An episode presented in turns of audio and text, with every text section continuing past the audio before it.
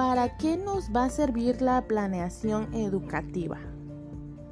La planeación implica crear un plan de trabajo antes de realizarlo. Esto se hace con anticipación para prevenir cualquier problema a futuro que se pueda presentar. Nos sirve para determinar los fines, objetivos y metas de una actividad educativa a partir de los cuales se determinarán los recursos y estrategias más apropiadas para su logro.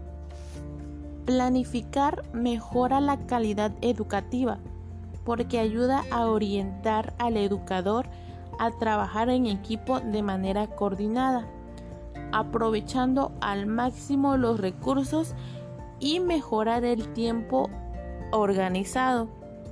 La planeación en la educación es una clave para asegurar el éxito y la calidad de las acciones.